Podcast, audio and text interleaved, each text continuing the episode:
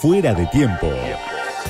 Una hora para saber por dónde van la política y la economía. Diego Genú. Hasta las 12.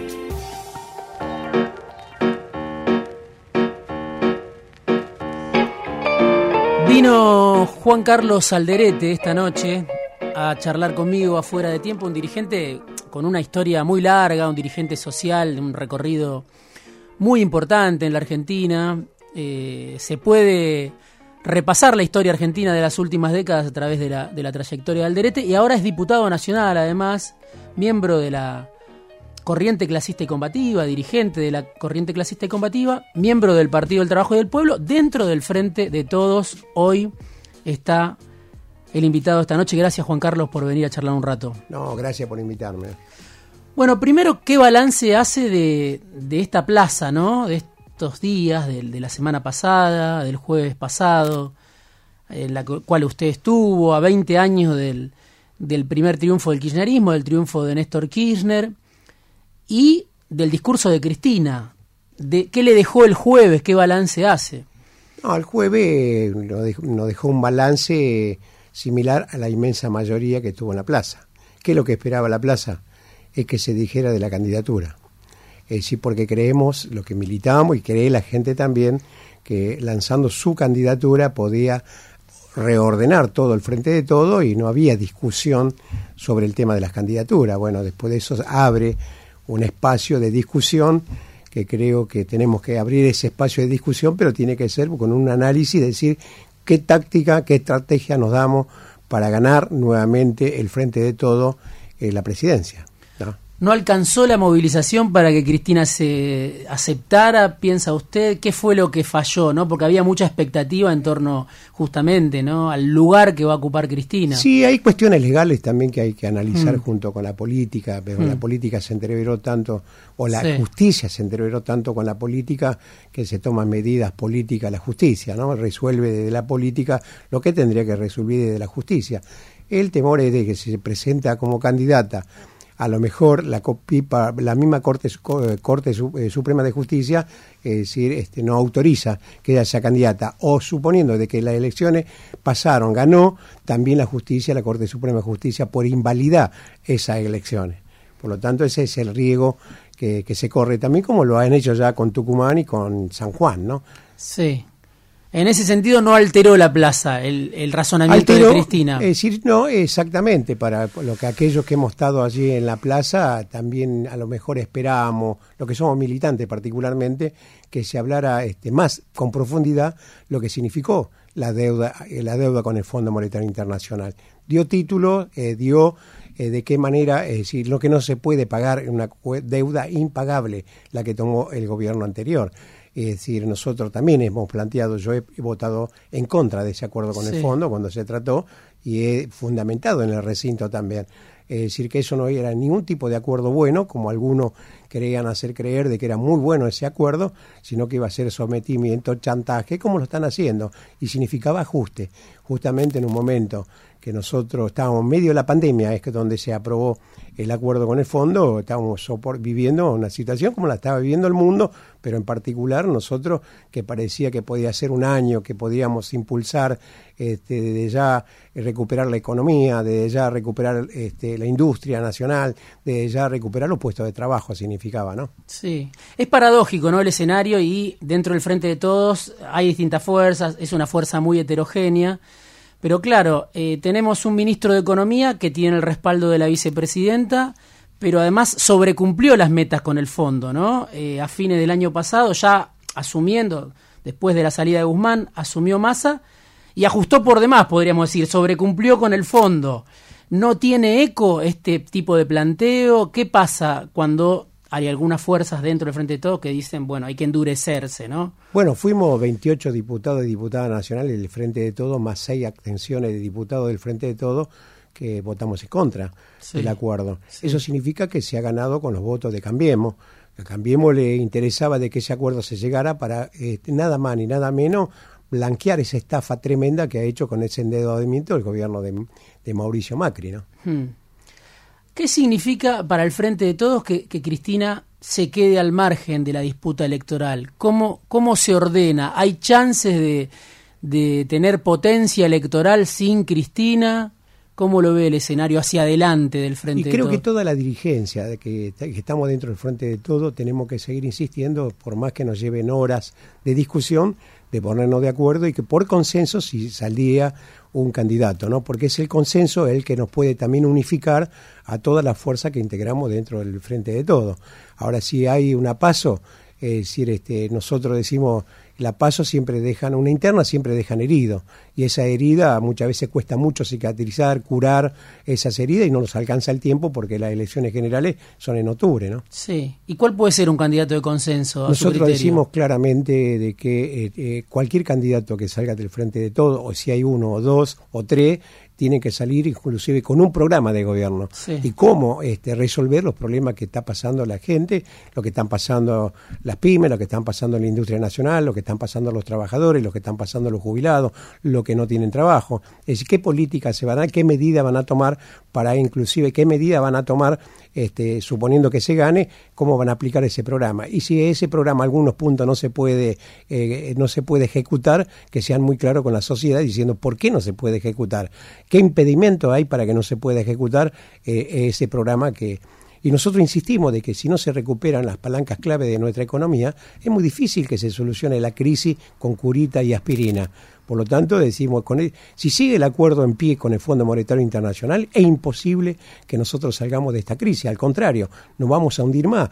Es decir, todos sabemos la reserva que hay en el Banco Central y en este año, hasta acá, fin de año, hay que pagar más de 10 mil millones de dólares. No alcanza la reserva que hay en el Banco Central. Por lo tanto, ¿qué, qué vamos a hacer? Tenemos que tomar algunas medidas y al fondo mínimamente decir, paren esperen un cacho porque ustedes también han sido cómplices a no otorgar ese préstamo que no lo podían haber otorgado porque nuestro país no estaba en condiciones de recibir histórica suma y deuda que contrajo el gobierno anterior, ¿no? Ahora está masa en China, ¿no? Con una comitiva, con Máximo Kirchner, están esperando ver si consiguen algún tipo de ayuda financiera, que se amplíe el swap, fortalecer las reservas, pero también Massa está al mismo tiempo pidiendo que el fondo adelante los desembolsos, ¿no?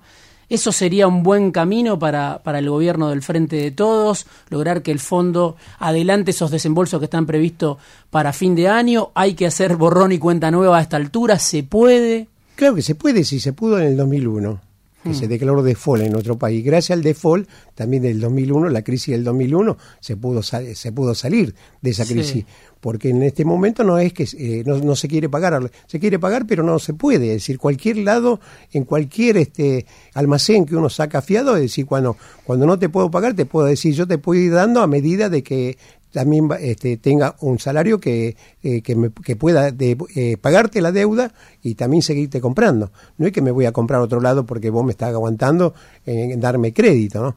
Es por eso digo que este, con el el tema del Fondo Monetario Internacional, este, por lo tanto yo también iría más todavía.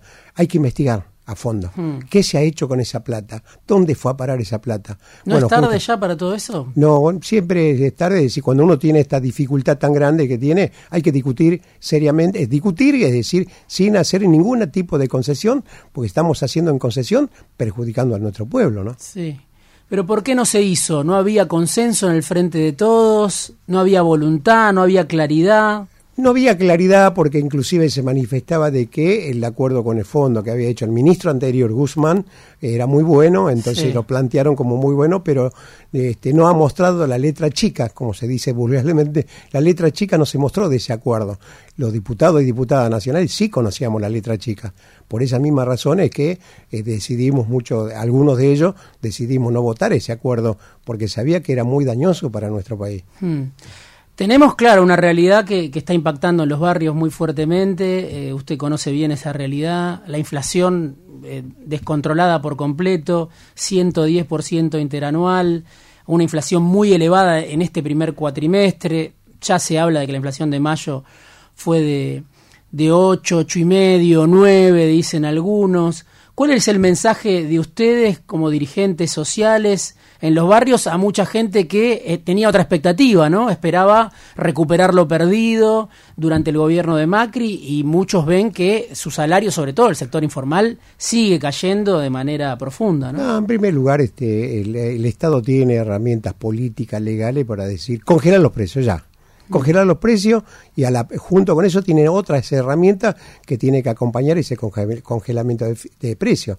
Tenemos que ir a una reforma monetaria para cuidar mucho más el peso argentino. Tenemos que usar la LELIC no que eh, en la timba financiera, sino que eso en vez de ir a parar a los bancos, que vaya a la producción, que vaya a la salud, que vaya a la educación y que vaya a un, a un inmediato aumento de sueldo para poder recuperar el poder adquisitivo que mes a mes se va perdiendo, se va perdiendo. Ya las, eh, eh, los gremios que han ganado este, que en su momento a la inflación haciendo las paritarias ya lo perdieron. Es decir, este, y eso se pierde el poder adquisitivo y eso significa menos trabajo o también significa trabajo este, eh, eh, provisorio, es decir, por lo tanto no, no podemos seguir con curita y aspirina, sino que se tiene que tomar otras medidas. ¿Qué le dice la gente en los barrios? Enojada. Enojada, harta de la política, porque también dicen claramente, se ha hecho una promesa para mejorar mi situación y mi situación no se ha mejorado. Mm. pero también, por suerte, la gente cada vez conoce más qué es lo que tiene enfrente, qué es lo que es la oposición y qué es lo que propone la oposición. La oposición, qué es lo que propone inmediatamente, en pocos días, apenas suma si gana el gobierno, ir a una reforma laboral, reforma previsional. Bueno, justamente, es decir, este, quieren privatizar, algunos candidatos quieren privatizar la educación, la salud, hasta las calles quieren privatizar algunos candidatos. Por lo, por lo tanto, sabe la gente, no es que la gente no sabe de eso. Lo que sí cuesta eh, ir al debate con la gente porque vive una realidad muy cruda y esa realidad te hace enojar, esa realidad no te hace pensar mejor de lo que cuando vos tenés el estómago lleno, ¿no? Hmm. ¿Y cómo interpreta usted el, crecimiento de mi ley? ¿Cómo lo interpreta? ¿Cómo lo explica? ¿A qué se debe que ese enojo en muchos casos vaya a un candidato como Milei? Bueno, en primer lugar ha sido muy inflado por algunos medios, es decir, y eso llega, no es que no llega a la gente. Particularmente en la juventud, todo es que hemos sido jóvenes, hemos sido rebeldes y hemos ido en búsqueda de algunas cuestiones desconocidas también para uno mismo, ¿no? Es decir, pero lógicamente cuando uno va a la discusión con el sector juvenil y también en los grandes que llega ese discurso de decir el enojo tuyo, mira dónde nos puede llevar, es decir qué modelo de país propone ley qué modelo de, país propone cada fuerza política, tenemos que pensar un poco más en eso de decir yo quiero vivir en un país que realmente como lo he vivido en años anteriores, con trabajo, con salud, con educación. Es decir, y muchas veces se pone el debate como si fuese este, un debate de solamente de los jóvenes. Sí. si sería un debate biológico. Y el debate es, político, no biológico. Porque lógicamente eso, cuando uno dice hay que apostar a los jóvenes para que los jóvenes nos suplanten en distintas instancias lo que somos dirigentes, ¿no? Es decir, y muchas veces este, pensamos en eso y decir, bueno, ¿cómo ayudamos a los jóvenes a su formación, a su capacitación?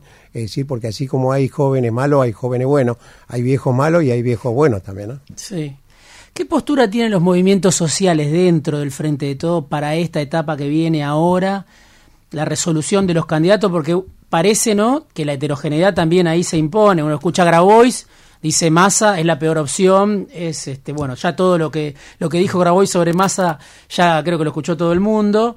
Eh, en el movimiento Evita hay algunos sectores más cercanos a Cristina, otros que todavía siguen más cercanos al presidente. ¿Cuál es la postura de la CCC? ¿Hay una postura común? ¿Puede haber una postura común de acá a las PASO o cada uno por su lado como hasta ahora? Bueno, nosotros lo que ha sido en el 2001, este, allí donde se nos caracterizaba como los bomberos de ese momento, este, bueno, era preferible ser bombero y no de, dejar que se desate lo que se ha desatado en el 2001, que no sabíamos dónde podía terminar, ¿no? Es decir, a partir de allí nos empezaron a escuchar un poco más algunos gobernantes. Y escucharon un poco más que después se aceleró mucho más cuando asumió Néstor Kirchner, que nos escuchó mucho más, por eso es que la organización, en particular la, nuestra, las Corrientes Clasista y Combativa, del 2004 al 2015 construyó en nuestro país 7.200 viviendas en 18 provincias, se insertó en la pequeña y mediana obra pública, hemos hecho convenios con universidades como la UTN, donde se prepararon chicos para este, ser obrero industrial. Muchos de ellos, cuando la economía volvió a, florecer en nuestro país, muchos de esos chicos fueron a trabajar a plantas automotrices, a la metalúrgica. Por lo tanto, es decir, tenemos que repetir algunas de esas cosas, sí, teniendo en cuenta que también hubieron errores, porque también en esos de errores nosotros no hemos logrado de que ese trabajador sea considerado trabajador, sino que era a través de cooperativa y que muchas veces las cooperativas se hacen perder todos los derechos de un trabajador, ¿no? No tiene traducción política esa acumulación que ustedes tienen a nivel territorial, a nivel social, cuando van a una discusión de candidaturas o de candidato? ¿Qué pasa ahí? ¿Cómo, es la relación con el presidente, la vicepresidenta, bueno, los gobernadores? la propia formación que vamos teniendo todos, inclusive no solo los dirigentes, sino cualquier compañero y compañeras también, que es el instrumento, la herramienta política que tiene que tener su mano para que se defienda ante tantas descalificaciones, ataques que nos hacen permanentemente. Hoy salen en algunos medios inclusive de que nosotros impedimos de que la gente termine, termine la escolar. Al contrario, apostamos en todo porque hemos hecho convenios Justamente ayer hemos hecho un convenio con la Universidad de la UMED, en lo cual eh, se van a capacitar eh, miles de dirigentes en todo el país este, en su formación como dirigente social. Y justamente ayer en eso tuvimos empezar, empezamos a hablar, desde los piqueteros, decían algunos, empezamos a hablar cómo nosotros también empezamos a pensar sobre la inteligencia artificial. Es decir, que hoy todo el mundo empieza a tener miedo, a tener miedo, decir, ¿cuánto tiempo más este, eh, va, va, a necesitar la inteligencia artificial el ser humano? Capaz que cinco años, diez años, eh, ya no se precisa el humano, se va a precisar solo la inteligencia artificial, ¿no? Y entonces, ¿cómo nosotros nos preparamos con programadores inmediatamente para tener mayor conocimiento, inclusive, de lo que estamos hablando, ¿no? Eso tiene buena recepción. Muy buena recepción. Este, ayer tuvo Nicolás Trota, que es el presidente académico de la UMED, lo cual quedó sorprendido ante la consulta y ante las opiniones de la gente que estaban allí en donde se presentó este convenio. Eh, usted lo leía hace poco y dice, bueno, durante el gobierno del Frente de Todos hubo una transferencia de ingresos brutal a favor de los sectores concentrados, algo de lo que ha dicho también la vicepresidenta, además de una oportunidad. Hubo una redistribución de la pobreza y tenemos una ministra de Desarrollo Social, Victoria Tolosa Paz, que está ajustando, ¿no? Ahora, ¿lo hace ella sola? ¿Lo hace con el aval del ministro de Economía? ¿Lo hace con el aval del presidente? Porque si no, pareciera que es demasiado poder, ¿no? El que tiene una, una ministra de Desarrollo Social para eh, afectar los intereses de una parte de la propia alianza de gobierno, ¿no? Jamás creería yo que una ministra o un ministro eh, vaya por fuera del conocimiento del presidente. Es decir, seguramente está avalado y seguramente por eso es que nosotros también hablamos de que se está ajustando en los programas sociales. No es que eso se tiene que esconder. Si se está ajustando, es decir, cuánto se ha, eh, eh, el Ministerio de Desarrollo Social, cuánto en estas bajas que se ha dado, en estos proyectos que inclusive muchos de ellos este, los números inclusive se miente, y se miente porque justamente hablamos, por ejemplo, de baja de 1.800 originarios del impenetrable. Allá no hay internet no hay conectividad. El propio ministerio le está sigue pagando este, el plan social, pero lo hace por fuera de, de, por fuera del mecanismo normal que se tenía para controlar los programas sociales, ¿no? Es decir, por lo tanto, decimos nosotros de que allí, es decir, este, tendría que eso darse vuelta. Es decir, cuando siempre se habla y se habla inclusive, la escuché a la propia ministra, me parece equivocado de poner que hay déficit fiscal y hay que ajustar un mm. poco, y déficit fiscal nada más ni nada menos que todos los programas sociales es el 1,9% del Producto Bruto Interno. Ahora, los subsidios que van a esas corporaciones, a esas grandes empresas el 4,5% del Producto Bruto Interno. ¿De qué déficit me están hablando y me están poniendo a, este, justamente a un sector el más empobrecido, el más necesitado, nos están poniendo que somos causales de los problemas en Argentina, ¿no? Sí, junto con el discurso de los medios que usted mencionaba, hace poco hubo un episodio en TN donde sí, como un, hostigamiento por parte de un cronista a una militante de la corriente clasista combativa, también se da, ¿no? Desde Comodoro Pi muchas veces, investigaciones, hostigamiento, ir a buscar esto en sintonía con el gobierno de turno. Por ejemplo, eh, hay causas que lleva adelante el fiscal Marijuán que apuntan a los movimientos sociales. Eh, ¿Usted qué, opinión tiene de, esos fiscales, de esos movimientos desde Comodoro Pi que muchas veces van hacia, hacia los movimientos sociales, como que hay ataques a los movimientos sociales, pero a través de la justicia? ¿Esos ataques son independientes o están ligados a la política? Están ligados a la política, claramente. Es decir, justamente eh, si está ligado a la política eh, claramente es que eh, las causas que eh, se inventan las pruebas, mm. a partir de eso te tienen corriendo en los juzgados, te tienen corriendo en los, en los despachos de los abogados para ver quién me defiende, causa susto también porque si vos no estás cometiendo ningún delito, lo único que salí a defender, tratar de mejorar lo que está viviendo, es decir, no, no puede ser considerado delincuente, no puede ser, es decir, por eso insisto de que también se tiene que haber una reforma judicial, una reforma judicial porque no pueden ser que cuatro supremos de la Corte Suprema de Justicia se crean dueños, señor y amo de nuestro país, ¿no? Leía también en las últimas horas eh, algo que usted escribía en las redes sociales, recordando que hace 22 años en la Ruta 3 hubo 18 días de acampes con, con 10.000 manifestantes, en ese momento se lo llamaba piqueteros, con Luis Delía, usted, lo que era la Federación de Tierra y Vivienda, claro, y decía, le torcíamos el brazo al gobierno de, de la Rúa y Patricia Bullrich, que en ese momento era eh, ministra de Trabajo. ¿Cómo se imagina en el caso de un triunfo de Patricia Bullrich? ¿Cómo se imagina la política que ella puede tener con respecto a los movimientos sociales, más teniendo en cuenta esto que estábamos charlando hace un ratito nada más, ¿no? Y por eso actúa directamente con la justicia y por eso la justicia actúa directamente también con ella en todo lo que viene proponiendo, porque está pre preparando un escenario, si llega a ganar, que muchos de los dirigentes sociales, sindicales, políticos vamos a terminar presos.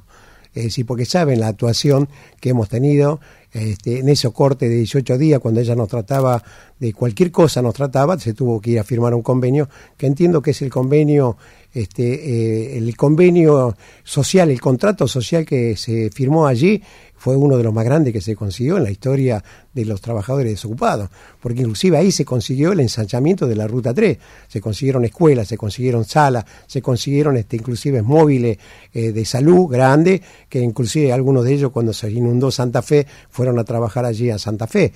Es decir, conseguimos este, muchas de las cosas que nos hacía falta, pero por supuesto con un arco de, de aliados, de profesionales de salud, de comerciantes, de estudiantes, este, hasta los boletos estudiantil conseguimos en ese momento, tanto para la primaria y la secundaria y los universitarios. Durante el gobierno de Mauricio Macri eh, había un triunvirato, los llamados Cayetanos, que tenían negociaciones frecuentes con Carolina Stanley, y ahí estaban bueno, las distintas fuerzas, la CCC, estaba el movimiento Evita. Hubo críticas incluso de sectores de, la política por esa relación de los movimientos sociales con el gobierno de Macri, con Stanley. ¿Cómo debería ser, piensa usted, la estrategia de los movimientos sociales si vuelve a ganar juntos? ¿Debería ser similar a la que hubo? ¿Debería ser distinta? El primero que cambió, cambió en la calidad y en la cantidad. Los movimientos sociales eran mucho más chicos que en ese momento eh, que, que ahora.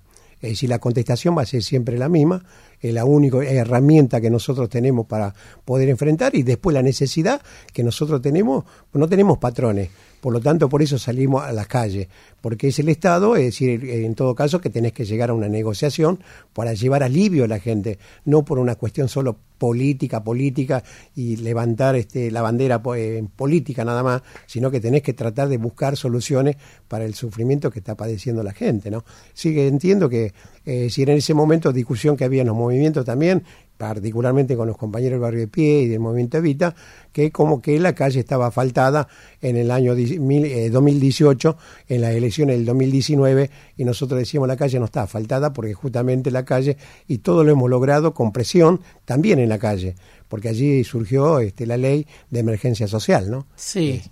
Eh, escuchaba también un proyecto que usted tiene sobre el litio, y en este momento está la secretaria de Minería en China, justamente con más. Hay tres proyectos que tienen que ver con litio, que tienen que ver con Salta, justamente donde esta semana hubo una represión a los docentes.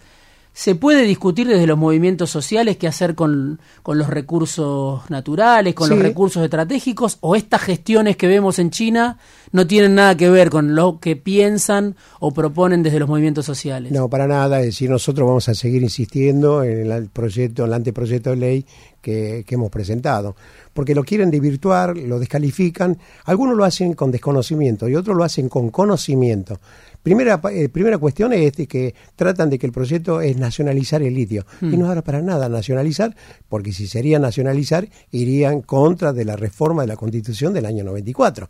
Iría en contra de las provincias, que los recursos de las provincias son dueños de los y que tienen también las provincias derecho de negociación directamente con las empresas, cualquiera fuese la negociación de la extracción, de la explotación de cualquier mineral, en este caso, ¿no? Estamos hablando del mineral. Eh, sí, por lo tanto, yo lo que quiero discutir para atrás, hay leyes que hay que reformar, hay que reformar rápidamente, como son las regalías.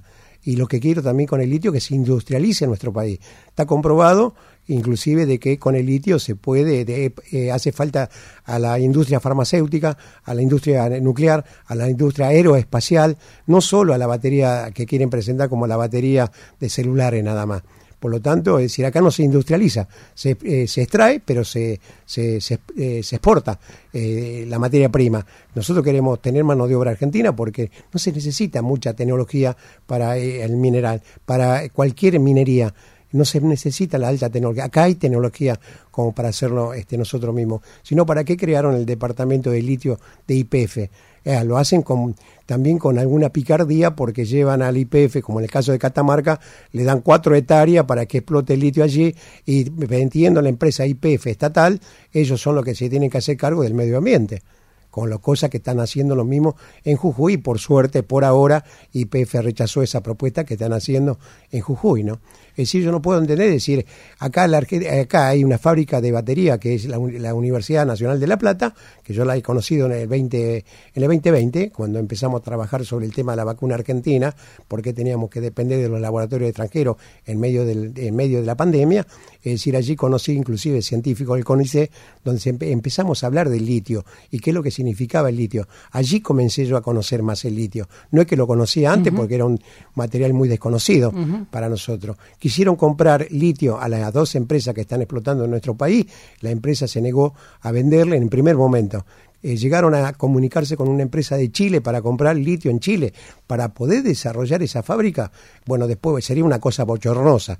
Eh, eh, accedió la empresa a venderle litio a, esa, a la fábrica eh, de litio que hay este, allí en la Universidad Nacional de La Plata. ¿no? Lo mismo hay en Formosa, una fábrica de litio, están instalando otra allí en Santiago del Estero. Es decir, ¿por qué se enojan algunos funcionarios cuando dicen revisemos la ley minera? Revisemos la ley eh, de medio ambiente. el proyecto de ley no dice esa cosa. Es decir, solo dice que el litio tiene que ser recurso estratégico para nuestro país. El Estado tiene el derecho de comprar ese litio y también en cualquier momento, por soberanía, por necesidad del Estado, también puede parar la, exportación de esas empresas, porque los primeros que tenemos que son eh, comprar somos nosotros, los argentinos, el Estado, ¿no? ¿Quién lo apoya en el Frente de Todos? Con 18 diputados y diputadas nacionales. ¿Y en el, en el Ejecutivo? Bueno, el Ejecutivo todavía no hemos escuchado este, ninguna palabra, salvo la de, la vicepresidenta, que lo, dije, lo dice permanentemente, eh, hablando uno de los recursos energéticos, que es la necesidad del litio. ¿no? Juan Carlos Alderete vino esta noche a charlar con nosotros afuera de tiempo. Muchas gracias, Juan Carlos, por este rato. Dirigente histórico de la Corriente Clasista Combativa, diputado nacional del Frente de Todos y miembro del Partido del Trabajo y del Pueblo. Muchísimas gracias. ¿eh? Fuera de tiempo. Diego Genú. Hasta las 12. Radio con Voz 899.